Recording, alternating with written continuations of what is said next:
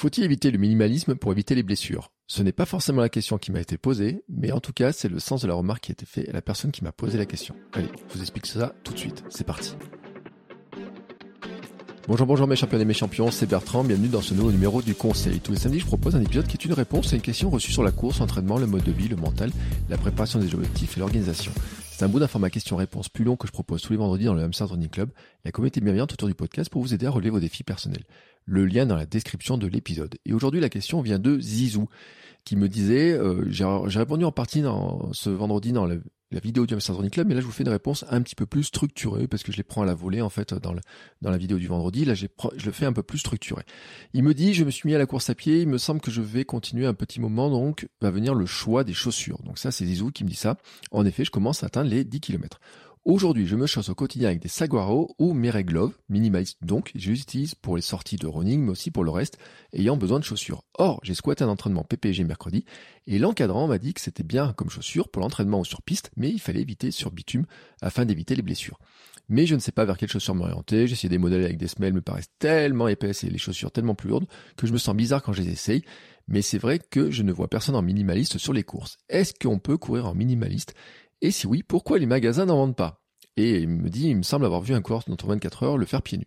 Alors, ça, c'est vraiment une question qui est vraiment très intéressante. Je vais vous donner mon avis là-dessus. On fait juste une petite pause publicitaire, car oui, je vous rappelle, c'est la pub qui me permet de financer ma vie de podcasteur sportif, de devenir moi aussi champion du monde de mon monde. Et après, je vous donnerai mon avis vraiment sur ces questions, parce qu'il y a vraiment plusieurs éléments à prendre en compte. Allez, c'est parti.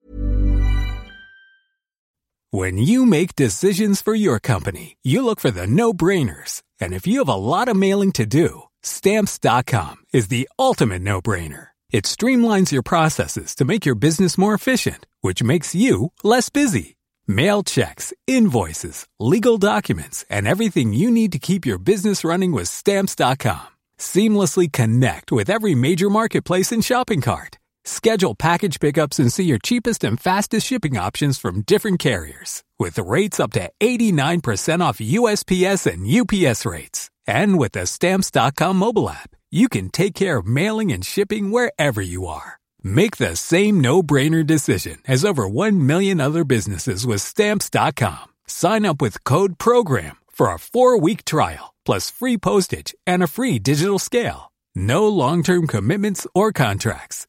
That's stamps.com. Code Program.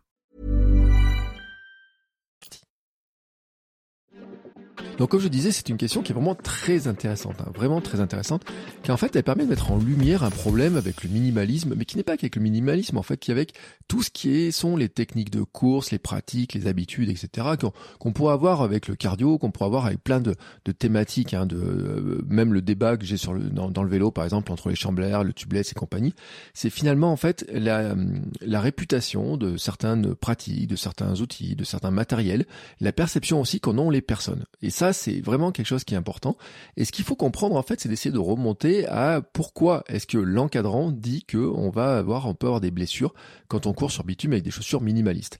Bon, il y a une certaine logique, hein, j'ai envie de dire, c'est qu'on se dit que si je mets une semelle sous euh, absorbante sous le pied, ça va absorber les chocs.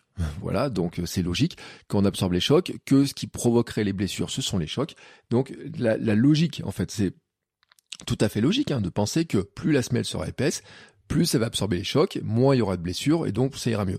Mais on pourrait y voir aussi euh, des effets euh, négatifs à ça, en fait, en disant que finalement, si on augmente la hauteur de la semelle, est-ce que finalement on ne crée pas aussi un déséquilibre du fait qu'on soit plus haut, par exemple? Est-ce que c'est pas une hauteur de semelle importante qui pourrait créer des entorses? Là, vous allez me dire, euh, ouais, t'es sûr de ton truc? Bah, je dis pourquoi pas je dis, le pied, il part vers l'extérieur. Moi, je sais que j'avais le cas. Si le pied tombe de plus haut, si on met une chaussure, par exemple, qui a 3 euh, cm d'épaisseur, et que le pied tombe de plus haut, la rotation qui va se faire sur la cheville ou sur le genou ou sur la jambe entièrement peut être plus importante que sur une Vibram Five Fingers, une Sagaro ou une Mary Glove qui n'ont que de la semelle et dans lequel finalement euh, ben, on peut pas avoir le pied qui sort. Je sais que moi c'est pour ça que je cours en escalante justement pour réduire cette, cet écart parce que mon pied en fait sortait sur l'extérieur et me provoquait ces tensions. Voilà, je vous renvoie à la première saison du podcast. Donc là, comment ça on le vérifie? Ben, Le problème c'est ça, c'est vraiment de dire qu'est-ce qui est vrai, qu'est-ce qui est faux, etc. Et beaucoup de choses, en fait, sont basées sur des on-dit, sur des réputations, Et je vais vous donner l'exemple de ce qui s'est passé pour Vibram, pour le minimalisme et d'où peut venir cette remarque. À la suite de la sortie du livre Run, beaucoup de lecteurs ont été suivis par l'approche euh, défendue par euh, McDougall et compagnie et ont voulu adopter le minimalisme et notamment les Vibram Five Fingers. Il faut dire que Vibram a vraiment surfé sur la vague du livre. Euh, dans euh, le livre, dans Band to Run, l'auteur, en fait, il, il va voir différents coureurs, il y a les Vibram, etc. Mais il y a aussi les semelles, euh, les sandales, je veux dire, il va voir les Tarahumaras, il va courir avec les Indiens du Mexique, etc. qui courent en sandales. Donc il y a des marques de sandales, j'ai fait des épisodes sur le sujet, on a parlé du sandal, des sandales, on a parlé de la course pied on a parlé des tous les sujets, je les ai abordés dans, dans le podcast. Et en fait, euh, Vibram a vraiment surfé sur la vague du livre, ils ont bien joué le coup, ils ont fait des pubs avec des photos, des chaussures, donc des, des, des five fingers avec les deux petits doigts séparés, euh, avec des pieds nus à côté, et ils ont fait un site éducatif pour expliquer la conversion. Ils ont mis des arguments, en fait, hein, vraiment mis des arguments pour expliquer qu'en fait, bah, finalement, il y avait euh, beaucoup de bénéfices à courir avec des chaussures comme ça qui étaient euh, comme du pied nu, mais pas pied nu, parce que ça permettait quand même d'avoir une protection contre les, les petites blessures, etc. Il n'y a pas d'amorti, mais il y a une protection contre un bout de verre, euh, une petite écharde, des choses comme ça. Et donc, à ce moment-là, après, il y a plein de gens qui ont adopté parce que le livre est un gros succès. Vibram a bien communiqué, ils ont fait beaucoup, beaucoup de ventes derrière. Et donc, bah forcément, il y a des personnes qui ont été déçues. Alors, on a commencé à lire qu'il aurait pu y avoir des blessures, qu'il aurait pu y avoir aussi des plaintes de gens qui sont pleins. Euh, moi, j'avais lu à un moment, oui, il y a des gens qui sont blessés, des gens qui mettent le pied sur un caillou et tout. Moi, euh, franchement, en Five Fingers, la première fois que j'ai mis un pied sur un caillou. Oui, je l'ai senti passer, mais je sais pourquoi aussi. Pourquoi euh, C'est justement, et je parlerai plus loin, c'est que euh, souvent, en fait, le problème, il vient pas de la chaussure, et quel que soit le modèle de chaussure que l'on prend, il vient souvent de comment on l'utilise. Mais Vibram a eu un risque de procès aux États-Unis avec des motifs invoqués qui étaient les allégations de Vibram disant que ses chaussures minimalistes, par exemple, renforçaient les muscles des pieds et des jambes, amélioraient l'amplitude des chevilles, des pieds et des orteils, stimulaient les fonctions neuronales qui sont importantes pour l'équilibre et l'agilité. Ce qui est logique, hein, c'est les petits capteurs sous les pieds qu'ils éliminent l'élévation du talon, qui aligne la colonne vertébrale et améliore la posture, et permettent aussi aux pieds et au corps de bouger naturellement. Ça, c'était leurs arguments. Et en fait, ben il y a une plaignante notamment qui a dit ça c'était faux, c'était faux. Et euh, donc il a commencé à avoir en fait des menaces, etc. Et ben ils ont négocié un accord parce que les avocats sont, qu'est-ce qu'ils ont fait? Ils ont commencé à chercher des personnes, ont cherché de voir, appeler tous les podologues, voir est-ce que vous avez des blessures, est-ce que vous avez des cas? Et forcément, qu'est-ce qui se passe? Quand vous appelez un podologue et que vous appelez des podologues et des kinés, qu'est-ce qui se passe? Ils vont avoir des gens qui vont témoigner qu'ils ont pris des five fingers, qui se sont blessés avec les five fingers, et ils vont donc voir des podologues et des gens pour les soigner. Les podologues disent ah bah tiens j'ai des gens blessés qui viennent avec des five fingers. Mais en fait c'est pas un échantillon représentatif. C'est pas parce qu'un podologue par exemple ou un kiné il a cinq personnes qui viennent avec euh, des five fingers en étant blessés que en fait il a les 100% de l'échantillon. C'est pas comme si euh, il y a euh, cinq personnes qui achètent les baskets, les, ces chaussures là, ils se blessent. Non, c'est il a cinq personnes qui sont blessées avec celle-ci, mais peut-être que autour des cinq personnes, dans la même zone euh, des cinq personnes, il y a peut-être qu'il y en a mille qui courent sans aucun problème. Mais ça, en fait, euh, il faut faire des études, des vraies études, des études complètes pour le voir. Et en fait, Five Fingers n'avait pas ces études-là, ils n'avaient pas ces éléments-là. Donc, euh, il y a eu un moment où il y a eu des négociations qui ont été faites comme ça, ils ont payé des dommages à intérêts, 3,75 millions de dollars quand même à l'époque. 2014, hein, voilà. Euh, non pas parce qu'il y avait blessure, mais parce que la cliente se sentait flouée sur les résultats obtenus, que c'était la publicité mensongère, donc ça correspondait pas en fait aux attentes. Vibram n'a pas pu fournir d'études scientifiques montrant que ses chaussures amélioraient la foulée et la course comme il le disait. Et d'un autre côté, donc les avocats, ils ont cherché des personnes blessées et à un moment donné, Vibram, ils ont pas pris le risque. Ils ont dit comme ça. Mais ça a laissé une très mauvaise trace en fait cette histoire-là, parce que il y a eu des blessures, ça c'est sûr. Est-ce que ça n'a pas amélioré aussi la vie de coureur? Ça, c'est sûr aussi que si. Mais le problème, c'est qu'il n'y a pas d'études réellement pour le faire. Il n'y a pas vraiment d'études. Aujourd'hui, le consensus médical beaucoup de personnes en tout cas, c'est, et puis vous savez, la clinique du coureur sur le minimalisme, vous pouvez voir plein de livres, etc., qui en parlent, vous pouvez voir beaucoup de, de coachs disent, sont d'accord avec ça, que la, la foulée naturelle est intéressante. C'est certains vont l'adopter, certains vont pas l'adopter. Que on peut la préconiser pour récupérer certaines blessures. Que marcher pieds nus a des bienfaits. Que courir pieds nus pourrait avoir des bienfaits, pourrait aussi pour certaines personnes, faut pas du tout le faire. Ça, c'est un vrai débat qu'on peut avoir. C'est un débat aussi qu'on aura dans une mine perf dans pas très longtemps sur euh, le progrès finalement, euh, comment est-ce qu'on cerne le progrès, les différences dans le progrès, etc. Il y a des avis opposés. Ça, c'est sûr. Le problème, c'est que pour se faire un avis vraiment là-dessus, euh, il faudrait avoir des vraies études. On sait, on est d'accord avec ça. Les marques, leur intérêt, c'est pas de blesser leurs clients. Elles vont pas faire des chaussures pour blesser les clients. Ce que vont faire les marques, en fait, c'est de chercher des chaussures qui vont permettre aux coureurs de courir, aux sportifs de bouger et tout, euh, avec des belles chaussures, avec euh, une augmentation de la performance, etc. Eux, ils le font par un prisme technologique. Leur prisme technologique, c'est de dire, on pense que la technologie permet d'améliorer ce que le pied est capable de faire. Mais mais le prisme de ceux qui courent en minimalisme, c'est de dire, on pense qu'on n'a pas besoin de la technologie pour faire quelque chose, pour améliorer un truc. Il faut d'abord commencer par améliorer le fonctionnement du corps en revenant à un fonctionnement naturel du pied avec le rebond. Et là, je vous renvoie sur l'épisode que j'ai fait sur le, sur le, sur le barfoot. Il y a le livre complet, euh, on en parle dans le, truc, je mettrai des liens dans l'épisode. C'est vraiment euh, là-dessus, il y a un débat en fait. Le débat, il est vraiment là-dessus. Il est de dire, euh, finalement, le corps, la fonction de rebond du pied, de nos pieds ont 20% de nos muscles hein, ou de, de, nos os, enfin grosso modo, donc représente une grosse partie de notre corps dans une petite surface parce que c'est un, élément qui est extrêmement puissant, extrêmement compliqué, qui est très très très très très bien foutu, mais vraiment très bien foutu, qui va forcément, qui est ramifié avec le reste du corps, et donc il y a un fonctionnement de ressorts, il y a tout un tas de systèmes, et que les chaussures nous empêchent peut-être d'en profiter, et donc euh, en revenant à ce fonctionnement naturel, on devient finalement plus à l'aise peut-être, peut-être plus rapide, plus puissant, plus je sais pas quoi. Ça, ce sont les allégations telles que l'on a dans le minimalisme. Et les tenants du finalement de la technologie disent oui, mais la technologie nous permet de faire autrement et nous permet de faire plus. C'est d'ailleurs pour ça que là, tout de suite, on est sur la vague carbone. On est sur la vague carbone. Mais sur la vague carbone, en fait, euh, on est en train de se demander si le rebond provoqué par les chaussures carbone, finalement, ne va pas provoquer des blessures, et en tout cas des blessures sur des coureurs qui n'ont pas l'habitude. Et ça, c'est vraiment un, truc important. C'est-à-dire qu'en fait, euh, je pense que tout le monde euh, a sa vision, Bien sûr, vous avez les extrémistes, etc.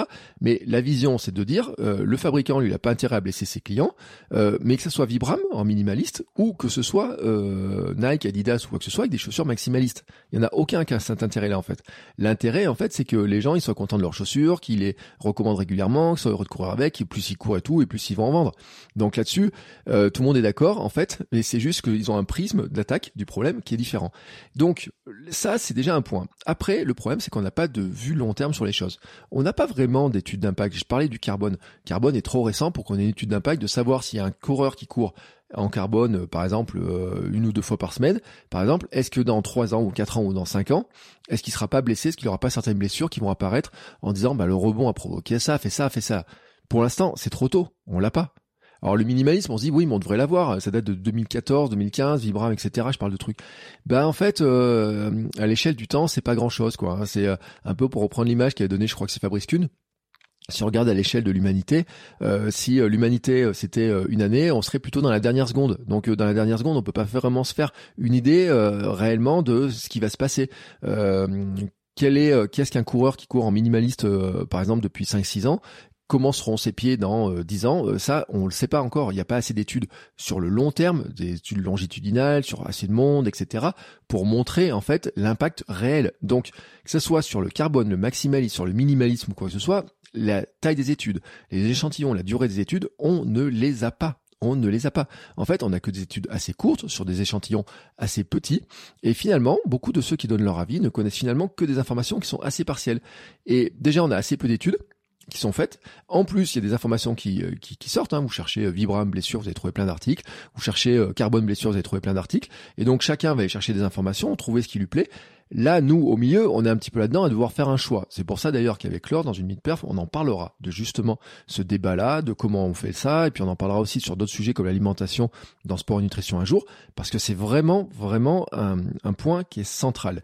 Et maintenant, comment finalement, qu'est-ce qu'on fait de tout ça? Qu'est-ce qu'on en fait de tout ça? Pour répondre à ta question, Zizou, finalement, est-ce que tu dois vraiment prendre des chaussures maximalistes ou plus maximalistes? Je dis pas des chaussures très maximalistes. Est-ce qu'il n'y a pas des intermédiaires? Comment tu dois faire?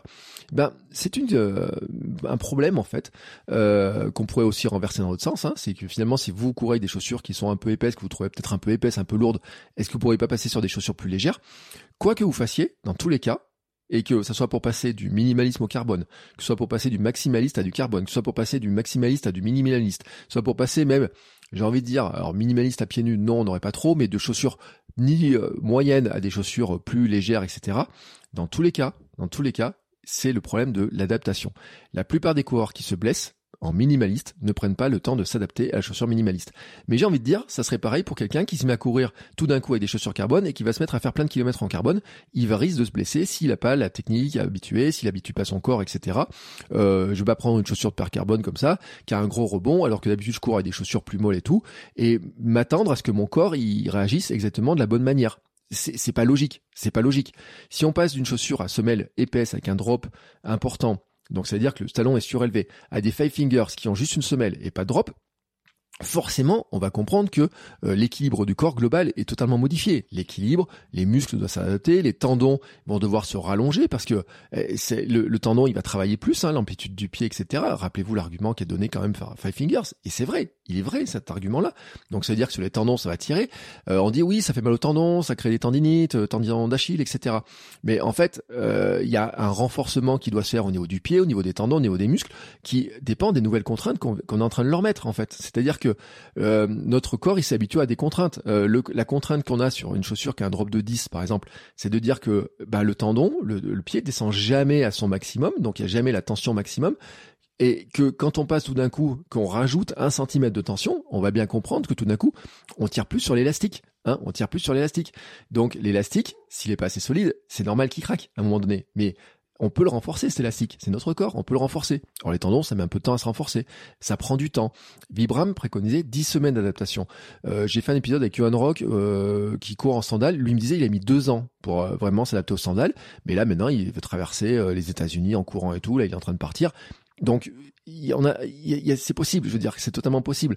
Euh, Lucille Woodward, euh, qui en parle régulièrement dans ses contenus, avec qui j'échange de temps en temps, qui est dans une transition elle de plusieurs mois, euh, me disait qu'elle a des courait des chaussures l'autre jour, des Zeros, je crois. Euh, elle fait 10 km, elle était super heureuse et tout de pouvoir le faire, alors que il y a quelques mois, elle pouvait faire peut-être qu'un kilomètre avec des ultra escalantes, et puis qu'avant, elle n'arrivait pas à courir avec d'autres trucs, elle se blessait avec d'autres choses, et elle avait fait une fracture de blessure avec d'autres chaussures et tout. Mais elle a pris le temps de se documenter, de, faire plein de choses, de faire ça, de, voir, de, progressivement, d'habituer, se documenter. Il y a des stages qui sont organisés par des gens, type clinique du coureur, des stages de course et tout, euh, foulée minimaliste. Vraiment, il y a plein de choses là-dessus, mais ça prend du temps, ça prend du temps. Et le problème, en fait, c'est que la plupart du temps, du temps, ce qu'on fait, et on fait tous ça, ce truc, on achète une paire de chaussures et on veut la mettre tout de suite pour la tester tout de suite. On va partir comme si c'était notre ancienne paire de chaussures. Et en fait, ça a relativement peu d'incidence si on passe du même modèle, si on prend un vieux modèle à un nouveau modèle, ça a relativement peu d'incidence ça a un peu un peu d'incidence si on passe d'une marque à l'autre ou des fois les, les, équipes sont un peu différents. On sent qu'on n'est pas tout à fait positionné pareil. Moi déjà entre deux paires d'altra j'ai pas la même position. Il y en a qui sont plus molles il y en a qui sont plus épaisses il y en a qui sont plus dynamiques il y en a qui sont euh, vraiment plus hautes et tout. C'est pas déjà la même le même truc. Même entre un modèle ancien qu'on a bien usé et un modèle récent qui est le même modèle mais qui, est récent on n'a pas les mêmes retours. Et on sent déjà que dans les jambes des fois ça peut avoir des incidences. On sent qu'on a déjà un petit écart. Mais ça va vite parce que c'est un écart qui est minime. Mais quand on passe de maximaliste à minimaliste, ou si on passait de minimaliste à carbone, ou de chaussures normales à carbone par exemple, l'écart il est beaucoup plus important parce que tout d'un coup, on, intensifie l'écart. C'est-à-dire que l'écart, on passe pas d'un tout petit changement, euh, c'est pas un petit changement qu'on fait, c'est un gros changement. Euh, si on enlève euh, un centimètre de drop sur une chaussure, ça veut dire que pour le tendon, c'est un centimètre de plus de travail, hein, finalement. regarde, regardez votre pied, un centimètre, ce que ça représente. Tout d'un coup, l'extension complète que ça lui fait. Et l'extension que ça va provoquer aussi sur les mollets, sur les muscles, ça va remonter dans tout le corps cette histoire-là. Mais c'est sûr que si, et il y en a beaucoup qui l'ont fait, parce que je le sais, j'ai eu des témoignages, j'ai lu beaucoup de choses, et tout le monde le fait, on prend des fois, on prend une paire type minimaliste, genre Five Fingers, mais même des ultra minimalistes en, zéro drop, hein, sans avoir, ou même des ultra un peu épaisses avec zéro drop. Qu'est-ce qui se passe? On dit, waouh, c'est confortable, je suis bien tout là-dedans, et on part faire son 10 km.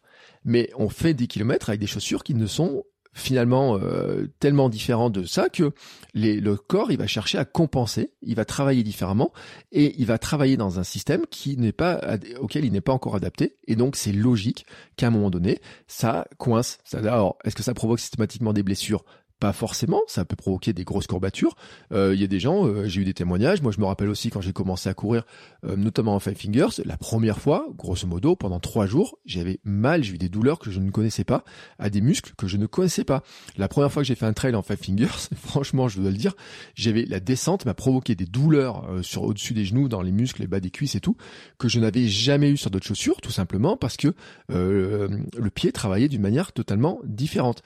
Et c'est logique. Mais la deuxième fois, c'est mieux passé. La troisième fois, c'est mieux passé. Et petit à petit, le corps s'est adapté. Et maintenant, je peux le faire sans aucun problème. J'ai couru euh, l'an dernier à peu près 20% du temps euh, sur les, moments chauds, 20 à 30% du temps pieds nus. J'ai fait des semaines où je courais pieds nus. Et j'ai fait beaucoup de courses en sandales. Et vraiment, c'est ça que je voudrais euh, pointer là-dessus. C'est-à-dire que on entend beaucoup de choses. Mais le truc est vraiment important, pour répondre à la question de Zizou, c'est qu'il faut se rappeler que la course et la santé globalement, c'est de l'endurance et de l'adaptation sur le long terme.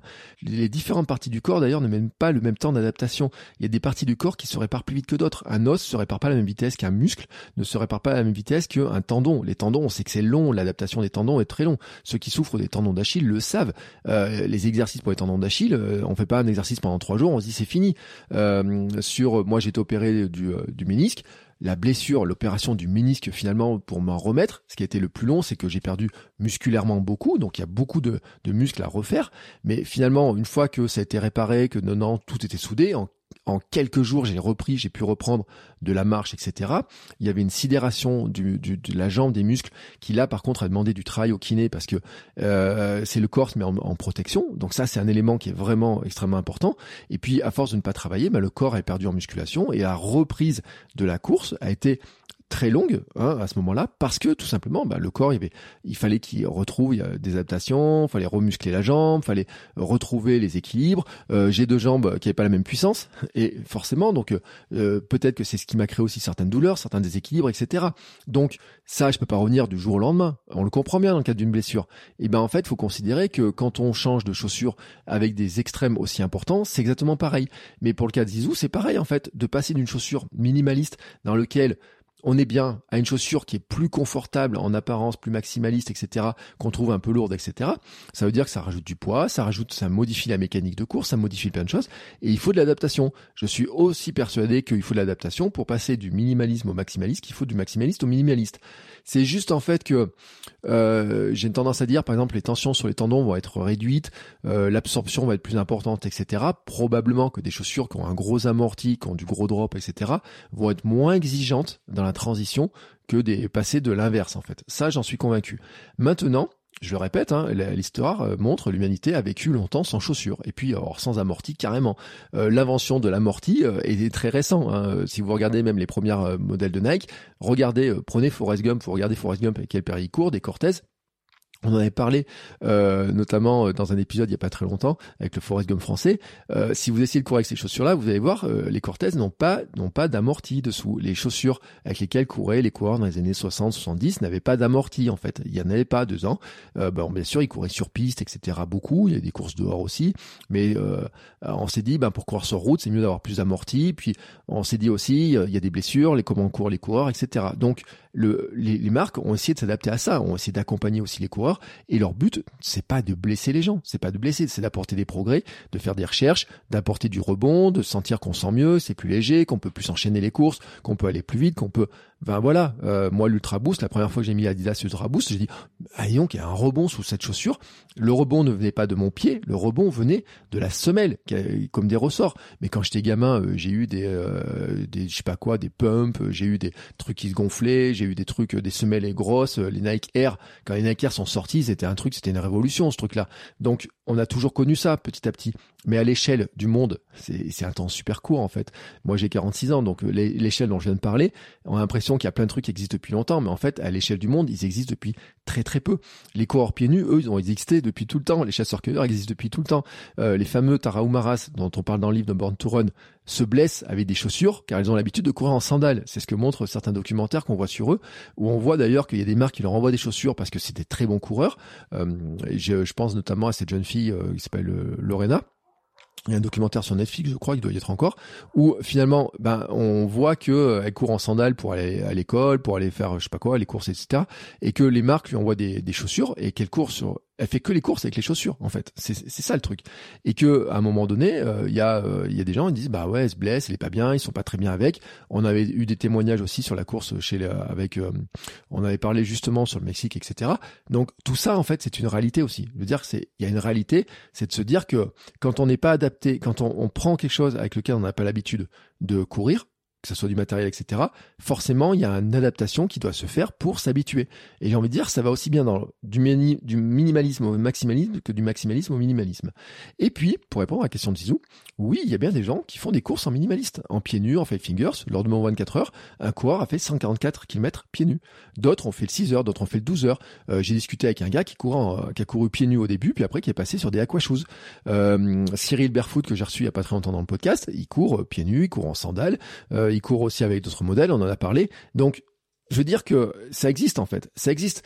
Il n'y a pas longtemps, Running Addict, euh, que vous connaissez bien, euh, il poste sur son, il fait sur compte Instagram, il met une photo de lui, on le voit en train de souffrir sur un 10 km de préparation qu'il faisait. Et puis derrière, il y a un gars avec les cheveux longs qui, est pieds nus, mais qui est vraiment pieds nus. Et tout le monde dit, oh, mais le gars derrière toi, il court pieds nus, il court pieds nus et tout. Alors que Running Addict, il doit courir en carbone, j'imagine. Donc on a d'un côté le euh, carbone, et de l'autre côté on a le minimaliste.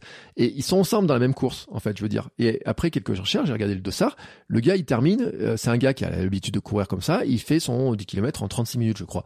Donc ce qui montre d'ailleurs que euh, il court beaucoup plus vite que beaucoup d'autres gens qui devaient avoir des pertes carbone et qui ne savaient pas utiliser, et que finalement, dans l'histoire, il y a l'entraînement, la qualité d'entraînement, la qualité de ce qu'on fait, les éléments de performance, etc. qui vont jouer, que c'est pas que la chaussure, c'est pas parce que vous me donnez à moi une perte carbone que de d'un coup, je vais courir le marathon en 2h03, ou 10, ou 15, ou 20, ou, ou même 3 heures.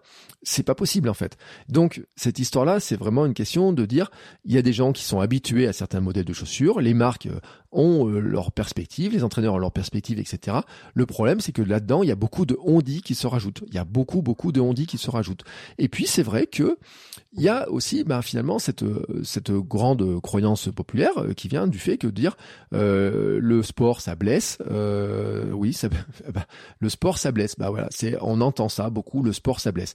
Y a, pas les études ne pointent, euh, on montre pas assez les études qui montrent que finalement, euh, courir pieds nus, par exemple, euh, j'avais vu des études moi quand j'ai sur mon dos, quand j'ai commencé à avoir mal au dos, euh, que le fait de courir, par exemple, quand on a les tassements lombaires, bah finalement, on va dire ouais, mais quand si tu cours quand t'as mal au dos, ça va tasser. Et en fait, j'en ai parlé avec ma kiné, je lui dis mais moi plus je cours et moins j'ai mal. Elle m'a dit mais c'est normal en fait. L'adaptation, le corps s'adapte, il a besoin, il va se renforcer, mais il va pas se renforcer du jour au lendemain. C'est si je m'étais mis à courir 20 km tous les jours d'un coup, mon corps aurait craqué, ça c'est sûr. Mais en courant un peu, en marchant un peu, en ayant cette alternance d'activité, tout d'un coup, mon corps se remettait dans une activité et il avait compris qu'il fallait s'adapter, s'adapter, s'adapter, s'adapter. Et donc ça passait vraiment, euh, c'est passé très bien comme ça.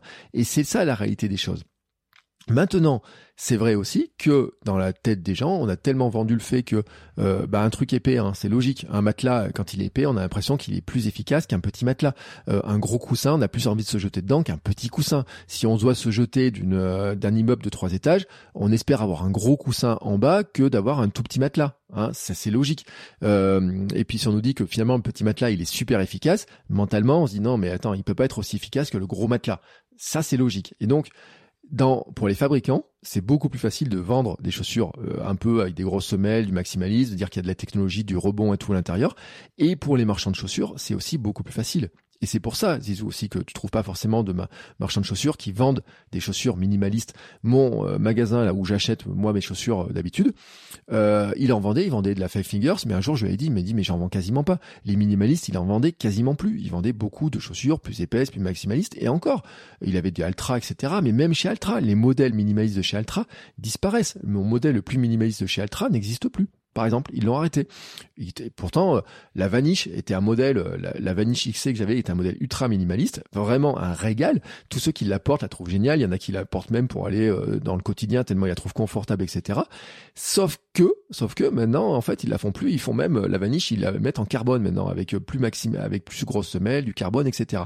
Donc ils sont à l'inverse, c'est-à-dire qu'ils sont restés sur la chaussure de vitesse en considérant maintenant que le prisme, c'est plutôt d'aller vers ce que les gens vont rechercher aussi, c'est de dire euh, il faut avoir des grosses semelles, un gros truc à l'arrière là qui dépasse, qui est, moche en plus. Puis il y a des chaussures carbone, elles font un bruit quand on court avec, ça fait wing wing wing et tout. Bon bref, ça c'est un, passons là-dessus. Mais ce que je veux dire, en fait, c'est que les un magasin de chaussures, il a besoin de vendre des chaussures. Si les gens, si 90% des gens, ils veulent avoir des chaussures avec des grosses semelles et du carbone, il va vendre des chaussures avec des grosses semelles et du carbone. Si le marketing des marques pousse plus fort pour les, semelles, les, chaussures avec du carbone, des grosses semelles, etc., on va bien comprendre que les magasins aussi vont avoir ça. Euh, c'est logique. Et ça marche pas que dans les chaussures, hein, ça marche dans la nutrition. Euh, si vous avez une petite marque nutrition qui fait ces, trucs et qui met ça chez, chez les vendeurs, et qu'à côté vous avez une grosse marque qui d'un coup fait de la pub à la télé, les gens voient la pub à la télé, ils vont dans le magasin, ils disent « Ah, j'ai vu ça à la télé, vous en avez pas ?» Le vendeur, il va une fois, deux fois, trois fois, et la cinquième fois, il va dire attends, il faut que j'ai cette marque-là parce que moi, je dois faire mon chiffre d'affaires. Donc, c'est logique aussi à un moment donné que ceux qui communiquent euh, les grandes marques qui ont le plus de moyens communiquent aussi sur les produits et tout. Et euh, Vibram, c'est un petit acteur. Les vendeurs de sandales, c'est des petits acteurs. Et puis, il n'y a aucun vendeur de, de semelles euh, naturelles, je veux dire, de, de pieds nus. Quoi. Ça, ça n'existe pas le vendeur de pieds nus. Donc, qui fait la pub finalement de la course pieds nus? Il y a personne qui peut faire la pub de la course pieds nus, à part des coureurs pieds nus, à part peut-être des kinés, des coachs, des gens qui, qui courent pieds nus. Qui va faire la pub des chaussures minimalistes type euh, Sagaro? Bon, ça c'est chinois, ils font pas de pub. Vibram, c'est une toute petite entreprise quand même. Hein, ça reste une petite entreprise à l'échelle du monde. Euh, les, euh, les fabricants de sandales, Panta Sandales, Luna et compagnie, ça reste des tout petits fabricants. Donc finalement, oui, ils vont faire leur communication. Mais sur la majorité des choses, le message que l'on voit, c'est quand même le message des grandes marques. C'est aussi le message des grandes marques parce que bah ils ont plus de recherches, parce qu'ils ont fait plein de recherches, parce qu'on voit aussi que ceux qui gagnent les courses, ils sont aussi équipés par ces grandes marques. Hein, et forcément, on se dit bah si le premier il a ces chaussures là, bah, c'est que ça doit être bien. Hein. Après, on regarde pas comment il s'adaptait et tout à ça. Donc maintenant, la conclusion de tout ça, c'est que on pourrait dire Zizou en fait, c'est que si t'es bien dans tes chaussures minimalistes, moi je vois pas pourquoi tu quitterais tes chaussures minimalistes. voilà, c'est tout simple. Euh, bien sûr, il y a toujours quelqu'un qui va dire oh là, tu cours avec ça, c'est trop minimaliste, tu vas te faire blesser, etc. Mais en fait, la réalité des choses, c'est que si tu te sens bien, si tu n'as pas de blessure, si tu n'as pas de douleur, je vois pas pourquoi tu prendrais des chaussures plus épaisses pour les courir sur le bitume. Je ne vois aucune raison. Alors peut-être en fait si tu avais des grandes distances et que d'un coup tu te sens par exemple pas très confortable, que tu considères que euh, par exemple tu veux faire un semi-marathon et que tu te rends compte qu'à partir du kilomètre 15 ça chauffe sous les pieds, que tu trouves que c'est trop dur, tu vois que ça tape un peu trop fort, etc.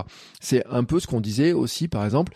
Euh, moi euh, je peux courir minimaliste, j'ai fait marathon, je fais en j'ai fait en escalante, j'ai fait les 136 km du du 24 heures, je les ai fait avec deux paires d'escalantes hein, en tournant sur les escalantes, alors que n'étaient pas les escalantes les plus récentes, c'est pas les racers qui sont un peu plus elles sont un peu plus molles, mais c'est des chaussures qui normalement étaient vendues par Altra comme étant des chaussures qu'on allait jusqu'au maximum du semi-marathon. Et moi, j'ai fait 136 avec.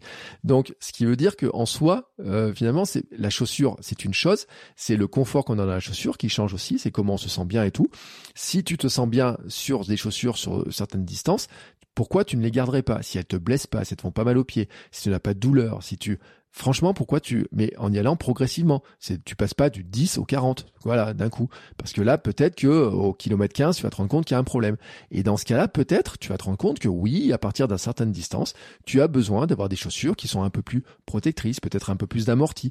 Euh, c'est sûr, par exemple, je le répète, j'ai fait 136 km avec les escalantes, mais c'était euh, des terrains euh, du, parc, hein, un parc public, donc il n'y a pas de problématique.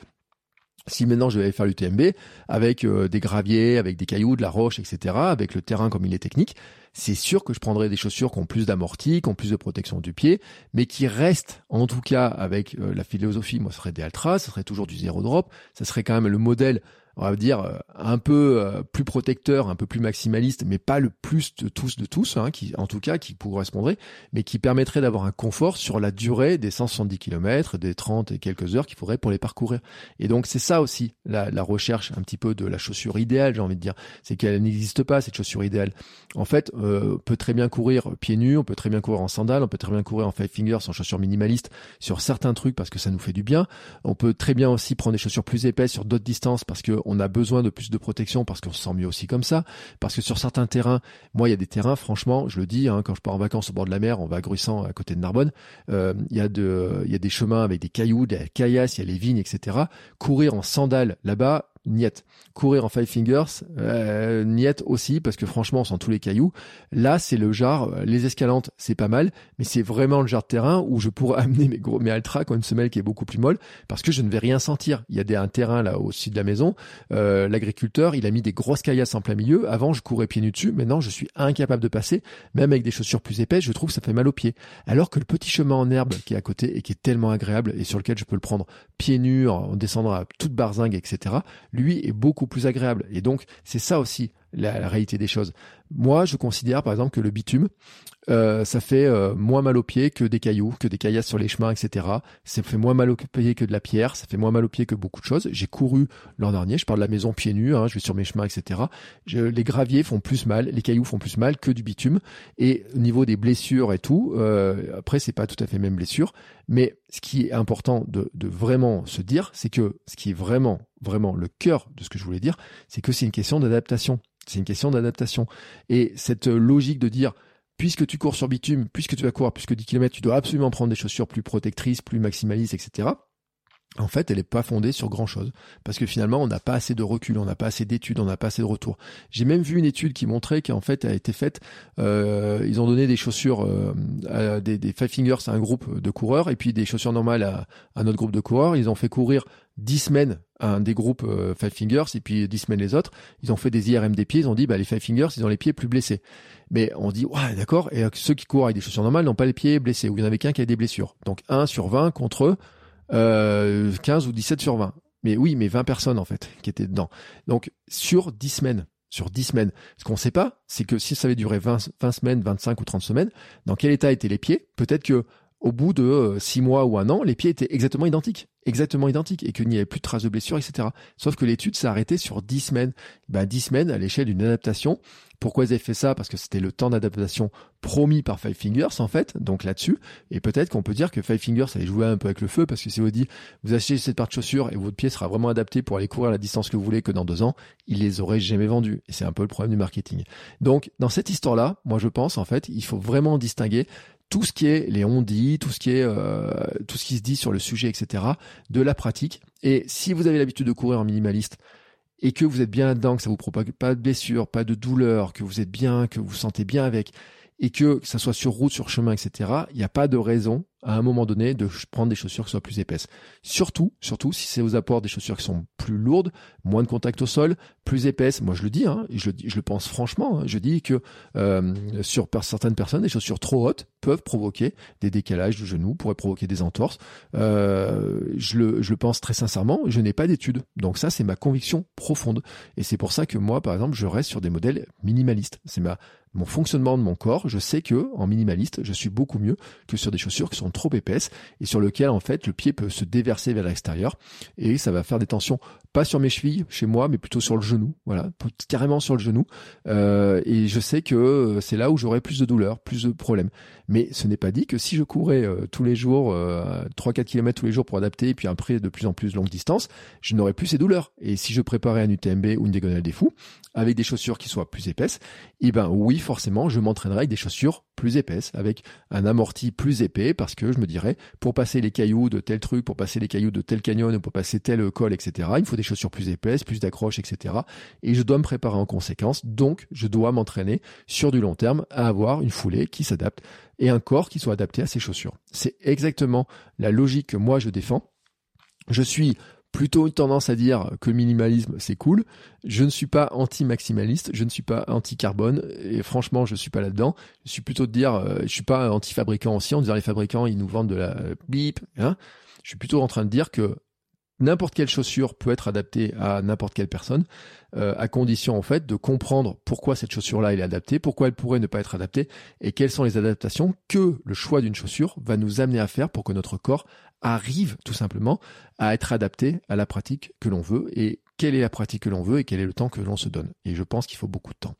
Voilà, bah écoutez, j'avais plus rien à vous raconter là-dessus sur ce sujet-là. Je pense que je vous ai fait une belle réponse. Vous avez compris un peu ma logique aussi de l'adaptation et qui est valable sur plein de choses, hein, parce que ça serait pareil si je vous parlais d'alimentation, si d'un coup je vous dis de manger des légumes avec des fibres et que vous en mangez jamais, que d'un coup je vous mets un gros bol avec plein plein de fibres dans votre saladier il est probable que votre ventre ne le supporte pas et que vous me disiez ben c'est nul ton conseil. Bah oui, non, il aurait fallu d'adaptation, faire monter petit à petit les choses, etc. Ce serait pareil pour plein plein plein de choses dans plein de domaines, vraiment exactement. Donc là-dessus, euh, il faut prendre le temps, il faut prendre le temps. Et si vous voulez des conseils complémentaires, bah, n'hésitez pas, vous pouvez venir dans le Hamsters Running Club ou m'envoyer un petit message aussi si euh, je mets un lien dans la description de l'épisode pour le Hamsters Running Club et aussi euh, les sessions de coaching que je vous propose en accompagnement sur vos projets, que ce soit sur euh, de la préparation mentale ou toute la préparation globale autour de vos projets. Je vous souhaite à tous une très très belle journée et on se retrouve la semaine prochaine pour de nouveaux épisodes. Ciao ciao les sportifs